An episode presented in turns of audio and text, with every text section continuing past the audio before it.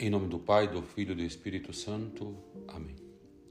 Ave Maria Puríssima, sem pecado concebida. Eu sou o Padre Marcelo e hoje, 7 de julho, quinta-feira, vamos meditar o Evangelho de São Mateus, capítulo 7, 10, versículos do 7 ao 15. Não leveis nem ouro, nem prata para o caminho. Hoje, até imprevisível, queremos prever. Hoje se multiplicam os serviços a domicílio e se hoje falamos tanto de paz, talvez seja porque temos muita necessidade dela. Hoje o Evangelho nos fala exatamente desses vários hoje. Mas vamos por parte. Queremos prever até o imprevisível. Em breve estaremos fazendo um seguro para o caso de nosso seguro falhar, ou então quando compramos algo, sempre vai nos oferecer algo melhor, sempre estamos preocupados muito com amanhã esquecemos de ver nossa santidade hoje.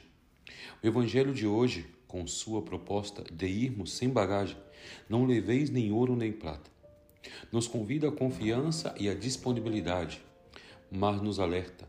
Isso não significa um descuido nem tampouco um improviso.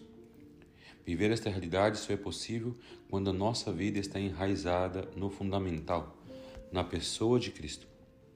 Como dizia São João Paulo II, é necessário respeitar um princípio essencial da visão cristã da vida, a primazia da graça.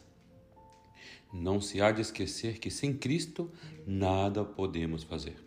João capítulo 15, versículo 5. Muitas vezes, irmãos, estamos tão preocupados com os bens materiais que se esquecemos das coisas espirituais. Estamos tão preocupados em ter, em possuir, em adquirir, que se esquecemos da nossa santidade. E aí sim, se esquecemos que desta vida não vamos levar absolutamente nada. Muitas pessoas, quem sabe por aí, estão apegadas aos bens materiais, a coisas materiais, casa, carro, dinheiro, e se esquece que não vamos levar nada, senão nossas boas obras. Também afirmamos que hoje proliferam os serviços a domicílio. Podemos dizer que já não se cozinha mais em casa, muitas vezes a comida já é feita com panelas especiais, entre muitas outras coisas.